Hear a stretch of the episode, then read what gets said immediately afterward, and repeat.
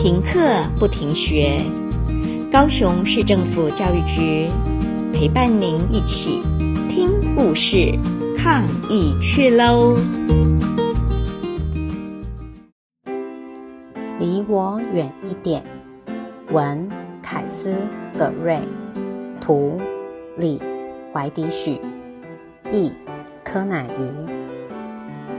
我说：“离我远一点。”苍蝇说：“对不起，看到你心情不好，我不能就这样走开。”我说：“离我远一点。”青蛙说：“对不起，你看起来这么沮丧，我总不能不管。”我说：“离我远一点。”知更鸟说：“对不起，我想请问一下。”我刚刚是听到你在哭吗？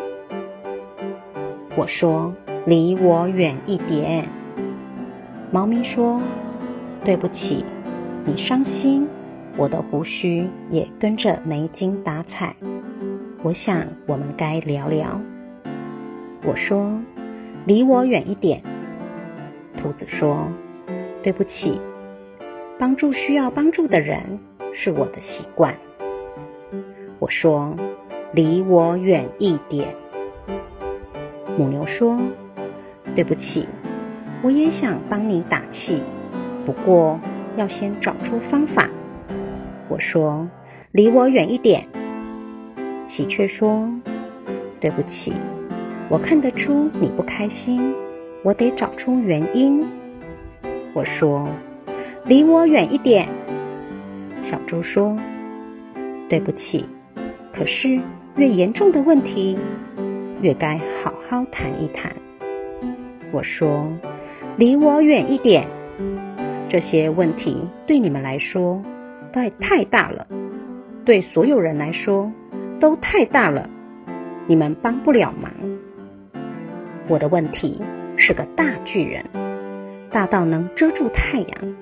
他每天嘲笑我，欺负我，就为了好玩。巨人满口脏话，巨人又大又壮，他的阴影笼罩着我，有好几公里长。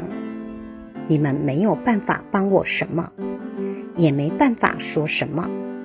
哦，天哪！地面在震动，他正朝着这里走过来。兔子、苍蝇、母牛、青蛙、小猪、猫咪、知更鸟。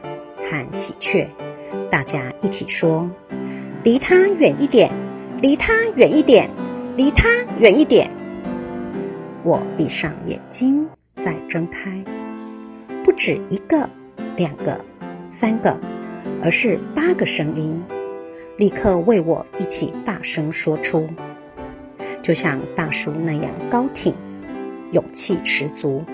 我的朋友挺直腰杆，坚定。强壮的面对我的敌人，巨人停下脚步，盯着我们，不知该说些什么。